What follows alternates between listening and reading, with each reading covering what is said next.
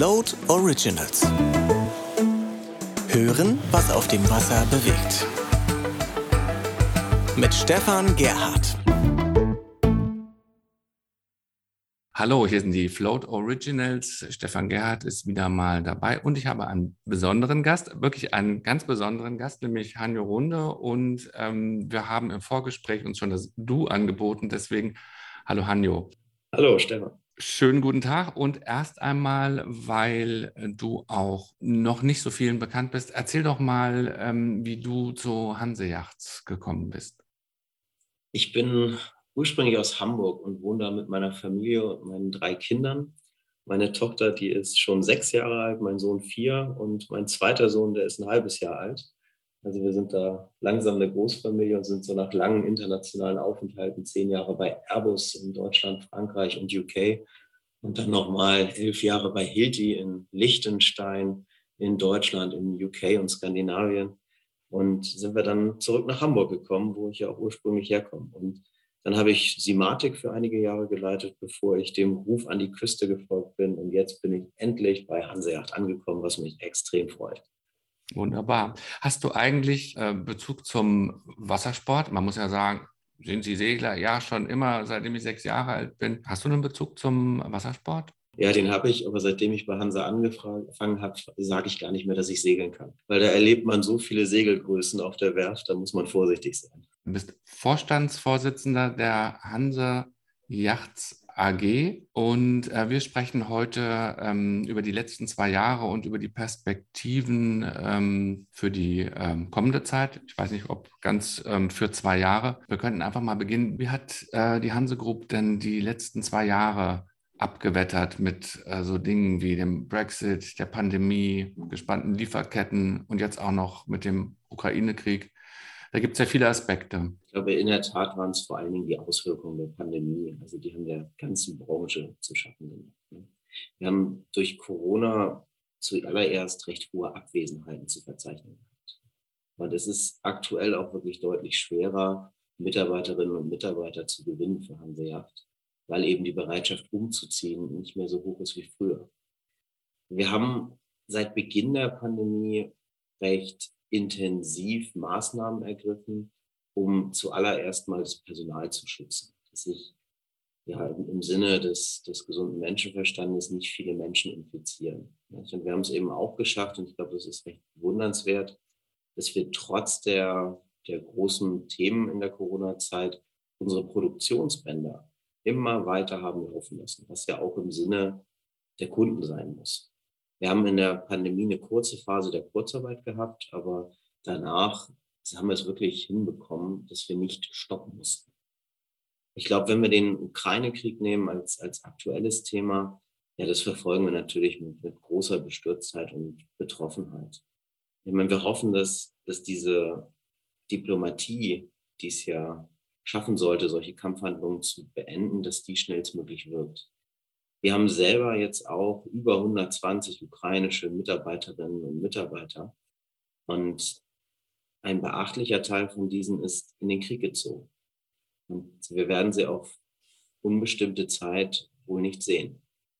Und da wünschen wir natürlich gerade auch jetzt den Familien alles Gute, lassen es aber nicht dabei, sondern handeln auch. Weil es geht aktuell gar nicht so um wirtschaftliche Aspekte, sondern eher darum, wie wir da helfen können. Und das machen wir gerade gemeinsam mit unseren Kollegen vor Ort und versuchen als gesamte Belegschaft mit Sachspenden, aber auch mit ganz pragmatischen Dingen wie Unterkunft oder einfach mal im Gespräch zu helfen. Kommen denn auch Familien ähm, aus der Ukraine ähm, jetzt ähm, entweder zum, zum polnischen Standort oder auch nach äh, Greifswald und Umgebung? Ja, vor allen Dingen in Polen erleben wir das, nicht? wo Familien kommen zu ihren Freunden und dort Unterkunft suchen. Und da versuchen wir halt wirklich aktiv zu unterstützen, weil es ist gar nicht so einfach, wirklich vor Ort zu helfen. Nicht? Und doch kann man mehr machen, als man denkt, indem man einfach vor Ort ist und ja, das eine oder andere besorgt oder versucht zu vermitteln, wo kann jemand wohnen, auch mal ein Hotel bezahlt oder ja auch einfach mal zuhört und spricht. Ja, das ist natürlich mit den Sprachkenntnissen manchmal auch ein Problem, aber wir versuchen halt unsere Hilfe vor allen Dingen zu konzentrieren auf den Kreis unserer Mitarbeiter. und derer Angehörige. Ja, das ist ja auch irgendwie klar. Also da anzupacken, ähm, wo, wo einem das ähm, quasi direkt entgegenkommt. Das, ähm, das verstehe ich. Habe ich auch gesehen äh, inzwischen, dass auch andere Bootshersteller das machen. Letztlich bleibt ähm, euch ähm, auch ja eigentlich gar nicht viel anderes übrig. Also diese Männer sind zur Pflicht gerufen, ähm, so altmodisch das jetzt klingt, und ähm, sie gehen auch. Reißt das dann auch jetzt äh, Lücken in euren Personalplänen? Ja, das ist mit Sicherheit so, dass dort eben auch Mitarbeiter fehlen. Aber wie gesagt, also das sind einzelne Schicksale und wenn man da wirklich mal, mal hinterguckt, das ist einfach eine, eine Situation, die, die braucht Europa nicht und die muss schnellstmöglich beendet werden. Und man kann da selber nur sehen, wie kann man selber einen kleinen Beitrag leisten. Aber das volle Ausmaß, das wird man hier aus Deutschland heraus gar nicht, gar nicht bewerten können. Nicht? Weil wir kennen, glaube ich, alle die Berichterstattung und gruselig. Ehrlicherweise, ehrlicherweise ist es mehr als gruselig und mehr als bedrückend.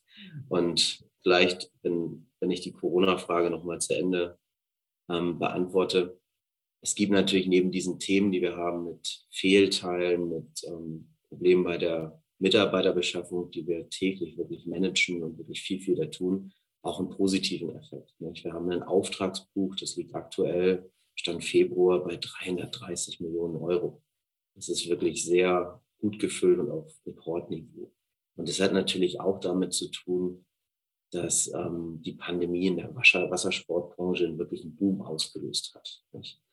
Und zum anderen wahrscheinlich auch, weil wir gerade mit unserer Entwicklungsarbeit auf Modelle gesetzt haben, die wir gleiches suchen. Also wenn wir die Fjord 41 XL nehmen, wenn wir die Hanse 460 nehmen oder unseren Neueinstieg mit der RIG 280, da haben wir wirklich, glaube ich, auch gute Boote gebracht, die am Markt angenommen werden. Und dazu haben wir dann ja noch Modellpflege betrieben bei der DELA 38 SQ und auch bei einigen Sealine-Modellen. Und unsere Privilegreihe haben wir auch äh, vollkommen überarbeitet und mal auf den Markt gebracht. Und die Moody DS41 hat, hat da ihr Übriges getan. Also ich denke, da hat man gesehen, dass man Innovationskraft ähm, bei einer steigenden Nachfolge wirklich erfolgreich ein Orderbuch bis auf 330 Millionen Euro füllen kann, was, was sehr, sehr schön ist.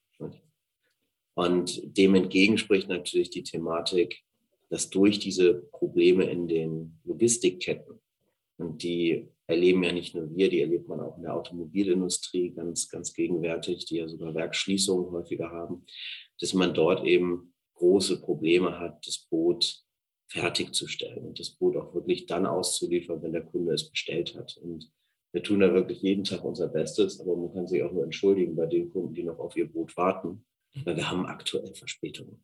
Das ist, glaube ich, aber auch nachvollziehbar, wenn man die Situation sieht. Und die Ukraine-Krise wird da auch massive Folgen haben, weil einfach die Logistikkapazitäten reduziert werden, weil auch gewisse Zulieferer natürlich ja, in, in Probleme kommen. Wir haben jetzt bei Hanseacht in unseren ersten Analysen geschaut, dass wir auf der Fehlteile ähm, Verfügbarkeit nicht so betroffen sind, was unsere Zulieferer angeht. Aber die Logistikketten arbeiten halt aktuell nochmal deutlich langsamer. Okay, na, das ist ja nochmal ein, ein gänzlich anderer Aspekt.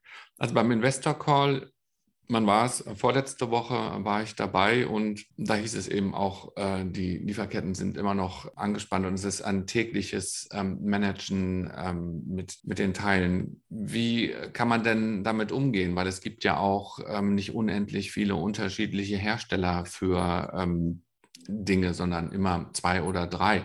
Ich glaube, das Erste ist mal Transparenz herzustellen. Wo liegen eigentlich die aktuellen Probleme? Und dann kommt man relativ schnell zu dem Schluss, dass täglich neue Probleme aufploppen.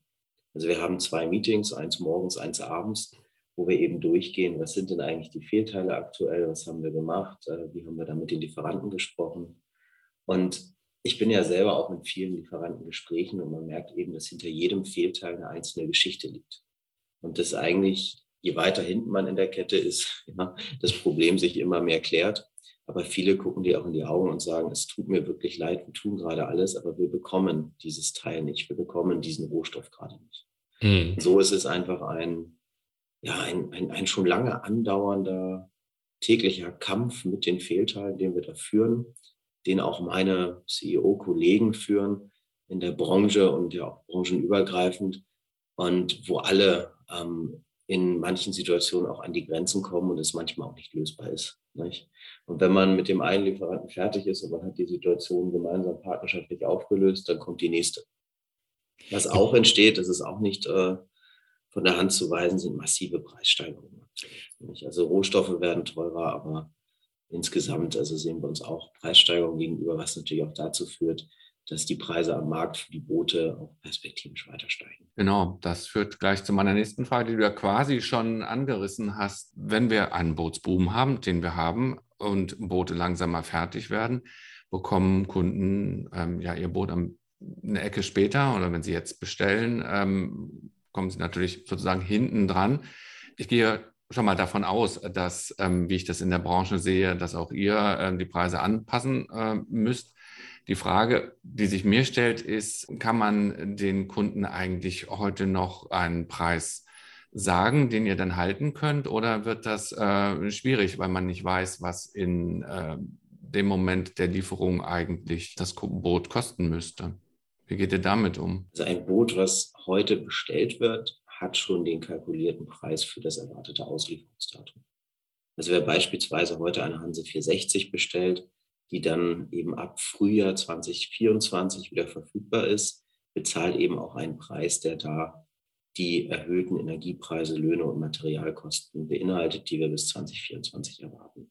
Mhm. Ich meine, sicherlich ist davon auszugehen, dass auch durch die Ukraine-Krise, dass sich die Preise nochmal perspektivisch erhöhen werden.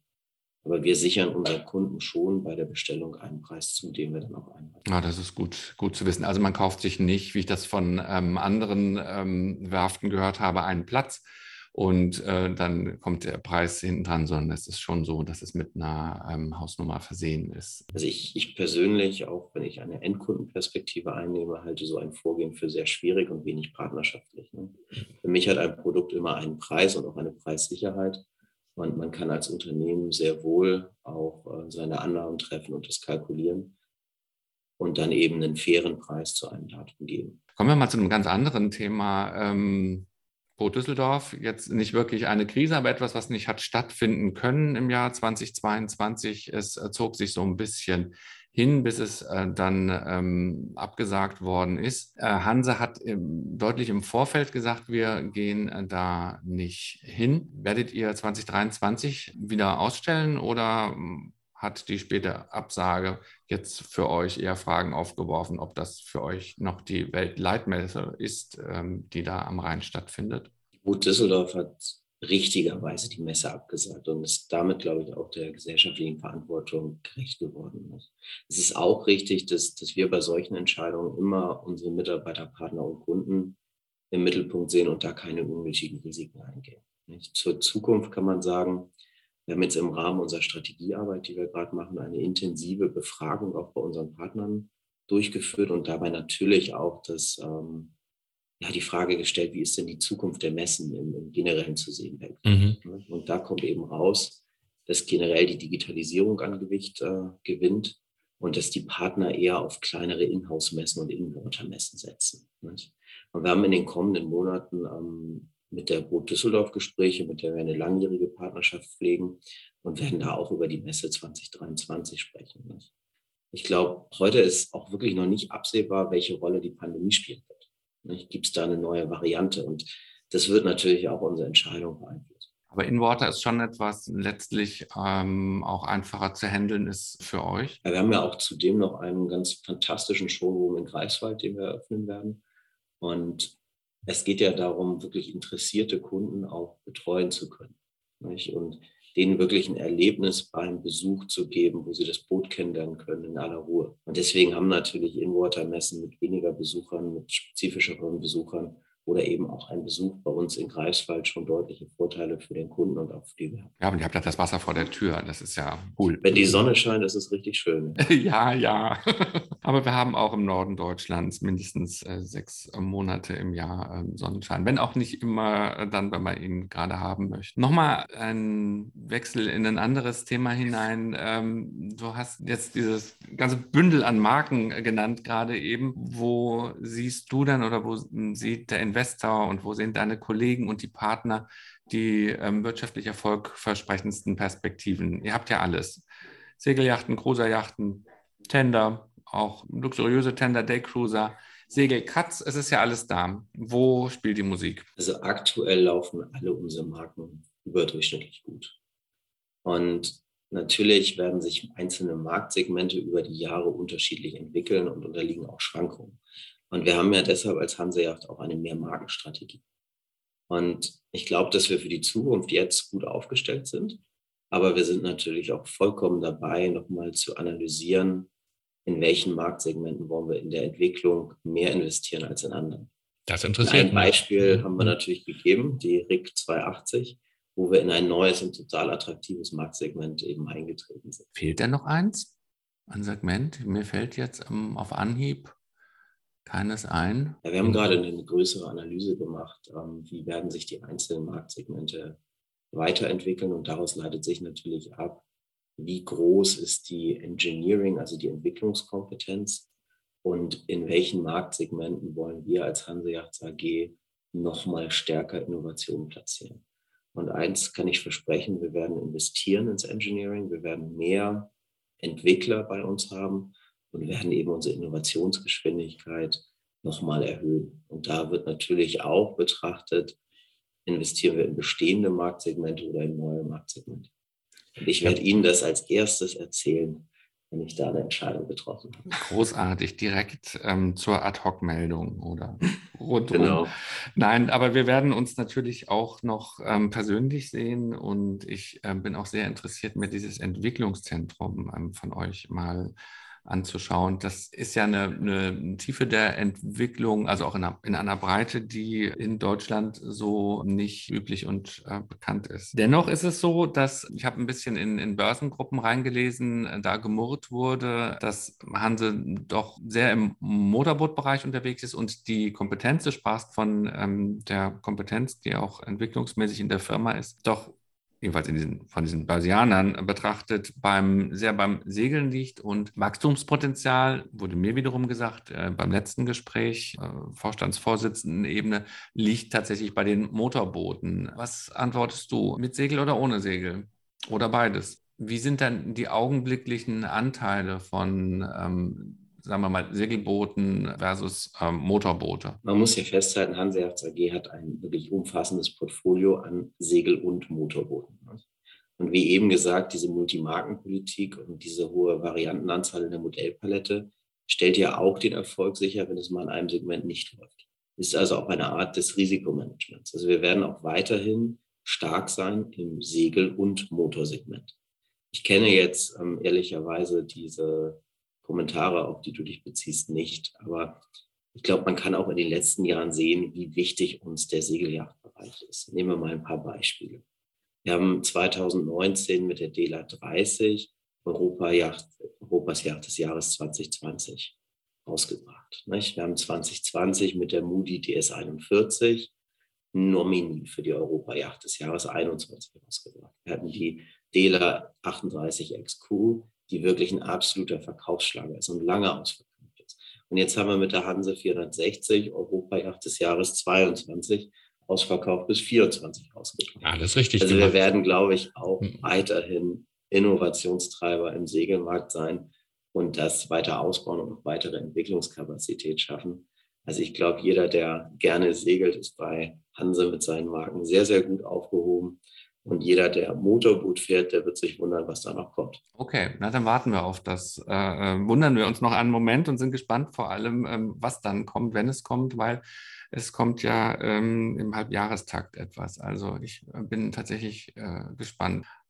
Wiederum auch anderer Leute Probleme. Ähm, ich hörte, ähm, dass es äh, Werften gibt, die tatsächlich sich im Augenblick auf die Bestseller ähm, beschränken und auch die eigene Entwicklungstätigkeit, es bezieht sich jetzt eher auf kleinere äh, Werften, Entwicklungstätigkeit reduziert haben, weil sie einfach im Augenblick den ähm, Bedarf äh, bedienen, also ihre Bestellungen ausführen und damit die Slots ähm, nicht mehr so vorhanden sind, um neue Boote reinzubringen oder die weniger populären Modelle.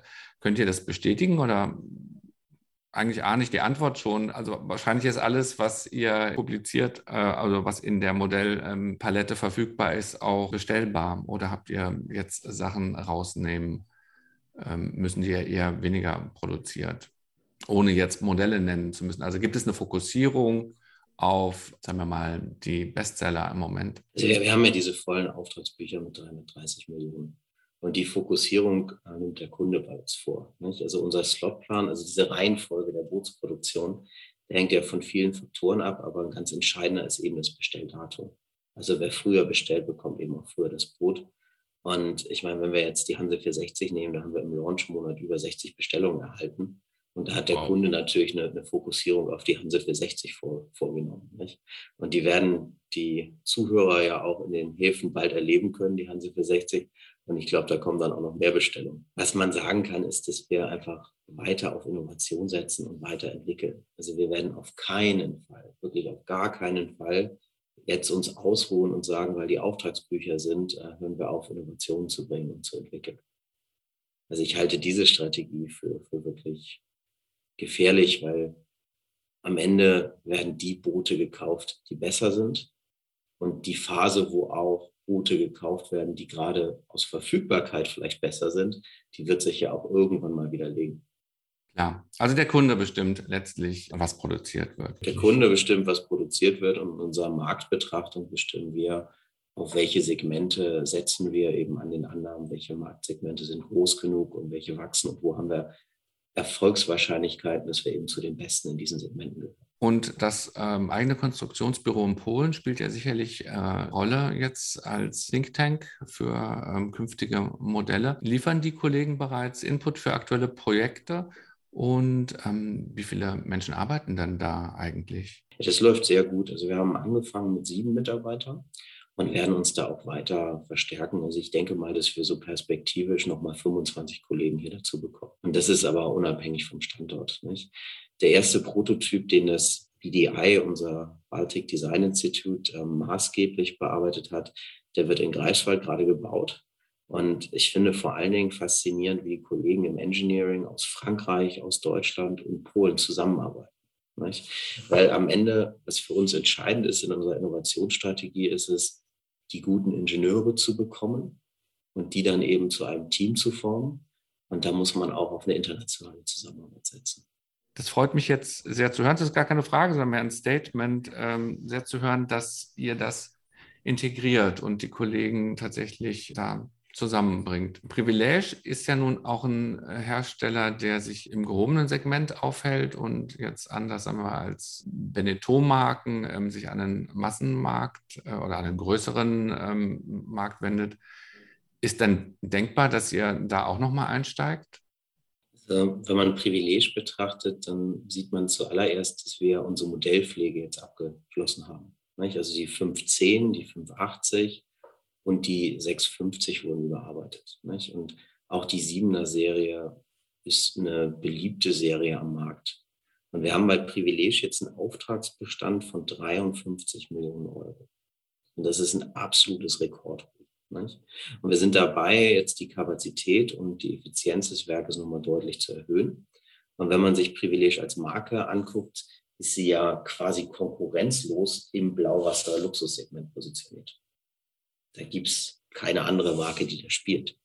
Und ein Zukauf weiterer Marken macht deutlich weniger Sinn aus meiner Sicht als ein Einstieg mit einer bestehenden Marke in ein anderes Multihäuser. Da gibt es aber wie immer viele Optionen und die bewerten wir aktuell noch und entscheiden dann. Mhm. Und auch da gilt, du erfährst es als Erster. Ja, und es gilt never say never. Das ähm, höre ich jetzt auch schon raus. Gut, gehen wir nochmal an eine andere Marke. Tendermarke Fjord hatte lange ein Alleinstellungsmerkmal, ähm, gibt zunehmend äh, Konkurrenz. Wie siehst du da im Augenblick die äh, Modellpolitik äh, oder die Modellpositionierung, die er da vornimmt? Weil das ist ja auch ein erfolgreicher Markt. Ein erfolgreicher Markt und auch eine erfolgreiche Marke Fjord. Also wir haben ja mit der Fjord 41 XL Europaboot, Europas Powerboots des Jahres 21 wirklich eine Vorreiterrolle eingenommen. Und jetzt mit der 53 XL, die vorgestellt wurde, haben wir, glaube ich, auch wieder gezeigt, dass wir in diesem Marktsegment sehr gut aufgestellt sind.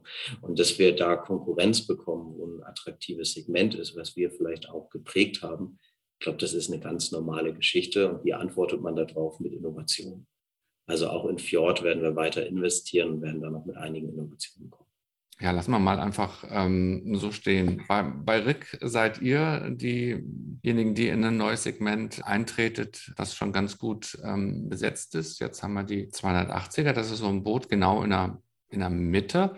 Eigentlich baut ihr keine kleinen Boote, aber wäre nicht vielleicht auch eine 24er äh, denkbar oder Ach, die wirtschaftliche Vernunft wird wahrscheinlich sagen, jetzt eine, eine 33er zu bauen, vielleicht auch eine 36er. Könnten wir auch mal mit einem kleineren Boot rechnen? Ich glaube, die Direkt wurde ja sehr, sehr gut angenommen. Nicht? Und natürlich ist es naheliegend, dass man jetzt die Modellpalette nach oben und nach unten erweitert. Ich glaube, wenn man das Boot sich anschaut, das unterscheidet sich ja schon sehr deutlich von den bisherigen Wettbewerbern dort. Nicht? Also das Design ist das eine mit dem wirklich echten Walkaround, wo auch die Reling richtig hoch ist und Sicherheit und Komfort bietet.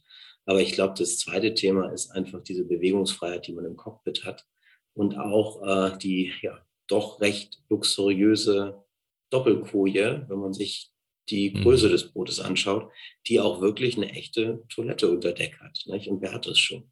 Also ich glaube, mit der RIG haben wir uns sehr gut positioniert und es ist nur logisch, dass wir jetzt über Erweiterungen nachdenken. Mhm. Ja gut, da muss ich warten. Das bleibt einfach nichts anderes übrig. Den Halbjahresbericht habe ich auch gelesen, wenn auch eher kursorisch. Er ist ja sehr lang, ähm, aber in der Zusammenfassung am Anfang steht eben, es ist, wir hatten es vorhin schon mal angesprochen, ähm, dass die Digitalisierung von Vertriebsaktivitäten ähm, positive Wirkungen zeigt. Was heißt denn das konkret? Digitalisierung von ähm, Vertriebsaktivitäten? Konkret ist es so, dass wir Leads von Kunden erhalten und das über eben verschiedene Kundenreisen, die wir auf der Website haben. Und durch Corona und auch den ja, temporären Wegfall dieser klassischen Bootshows hat sich das natürlich nochmal beschleunigt. Und da ist natürlich auch ein Aspekt, wo wir noch besser werden und weiter in die Digitalisierung investieren. Also diese Themen Lead Generation, Lead Nurturing sind da einfach die Themengebiete, die wir angehen. Das ist ja auch dein, dein Thema, wie du im Vorgespräch gerade gesagt hast. Also es ist der ähm, vertraut diesen ähm, digitalen Apparat ähm, auch zu ähm, äh, spielen bzw. einzusetzen. Ähm, ähm, jetzt bist du in der Bootsbranche noch nicht so sehr lange. Was ist dann da dein, dein Eindruck? Da gibt es noch ähm, Luft nach oben, nehme ich an. Es ist eigentlich sehr schön, weil man da relativ schnell ein Alleinstellungsmerkmal bekommen kann, indem man umstellt von einem B2B-Marketing auf ein B2C-Marketing und es wirklich wenige, ganz, ganz wenige größere Mitbewerber gibt, die das schon tun. Also ich denke, da kann man von Hanseacht noch einiges erwarten im Bereich Digitalisierung und wirklich auch B2C-Ansprache. Mhm. Es wird immer gemeinsam mit dem Handel gehen, der die Boote nicht nur verkauft, sondern auch wirklich die Kunden über den Lebenszyklus betreut. Aber da gibt es tolle Modelle, wie man gemeinsam mit dem Handel da im Sinne des Kunden wirklich Schritte nach vorne gehen kann. Und da werden wir dran arbeiten und es ist richtig. Das habe ich schon mehrmals gemacht in anderen Industrien, die einen ähnlichen Startpunkt haben. Ja, da würde ich gerne Mäuschen sein, ähm, weil das ist ja hochinteressant, die, die Kunden oder die potenziellen Kunden ähm, danach zu befragen, was sie eigentlich ähm, wollen und das eben in einem, in einem frühen Stadium zu machen, bevor sie eigentlich sich entschieden haben. In der Tat, und ihr seid ja auch als, als wirklich Online-Magazin darauf ausgerichtet. Das ist natürlich auch eine ganz, ganz spannende Geschichte, wie sich Printmedien, wie sich Online-Medien weiterentwickeln. Wie bekommt man physische und digitale Touchpoints in einer Customer Journey zusammen? Also da können wir sehr gerne noch abendfüllende Gespräche zu führen, weil das ist wirklich ein sehr, sehr spannendes Thema und auch ein sehr zukunftsträchtiges Thema, auch gerade in der Weiterentwicklung eines Geschäftsmodells von Hansee. Mhm. Ja, das ist wirklich interessant ähm, zu sehen, dass es auch in der Bootsbranche ankommt, was in anderen Branchen tatsächlich auch schon ähm, seit einer ganzen Weile ähm, gemacht wird. Der Kurs der Hanse-Aktie liegt ähm, sehr solide im Keller. Es ist jetzt ähm, ja im Wesentlichen ja äh, ein Unternehmen, das ähm, einem Investor gehört, aber es gibt auch ein bisschen ähm, Streubesitz. Woran liegt das denn, dass dieser Kurs da verharrt, wo er im Augenblick ist? Kann man dazu was sagen? Also meine Aufgabe ist es ja, mich auf das tägliche Geschäft zu konzentrieren und für die Mitarbeiter da so zu sein, die Unternehmenskultur und die Ausrichtung zu entwickeln. Nicht? Und das wird halt in der Folge das Unternehmen weiter voranbringen, was sich dann auch in besseren, operativeren Ergebnissen zeigen wird und das wird auch die Aktionäre freuen. Aurelius hält Hanse ähm, in, jetzt schon ziemlich lange. Die Bootsbranche ist eine sehr unübliche Branche. Da funktionieren die Mechanismen anders als in anderen ähm, Wirtschaftsbereichen, würde ich so sagen. Warum hält Aurelius die Hanse Group immer noch nicht? Liegt am, am, Börsenkurs oder ist auch Aurelius gekommen, um zu bleiben? Ich für meinen Teil bin wirklich gekommen, um zu bleiben und Hanse nachhaltig weiterzuentwickeln. Und ich glaube, das ist ja auch im Interesse aller Investoren. Wir sehen uns, ähm, ich würde sagen, eher in Greifswald als ähm, ja, auf dem Wasser auch gerne, aber eher in Greifswald als jetzt auf einer der Messen. Wir haben ja noch einen langen Sommer vor uns. Und ja, ich freue mich aufs nächste Gespräch mit ähm, vielen äh, Modellen, über die wir dann äh, sprechen können. Danke dir. Vielen Dank. Wunderbar, das waren die Float Originals Mitte März und wir hören uns in 14 Tagen wieder mit einem anderen Thema. Haltet euch gut und ähm, bleibt uns treu. Vielen Dank. Float Originals. Hören, was auf dem Wasser bewegt.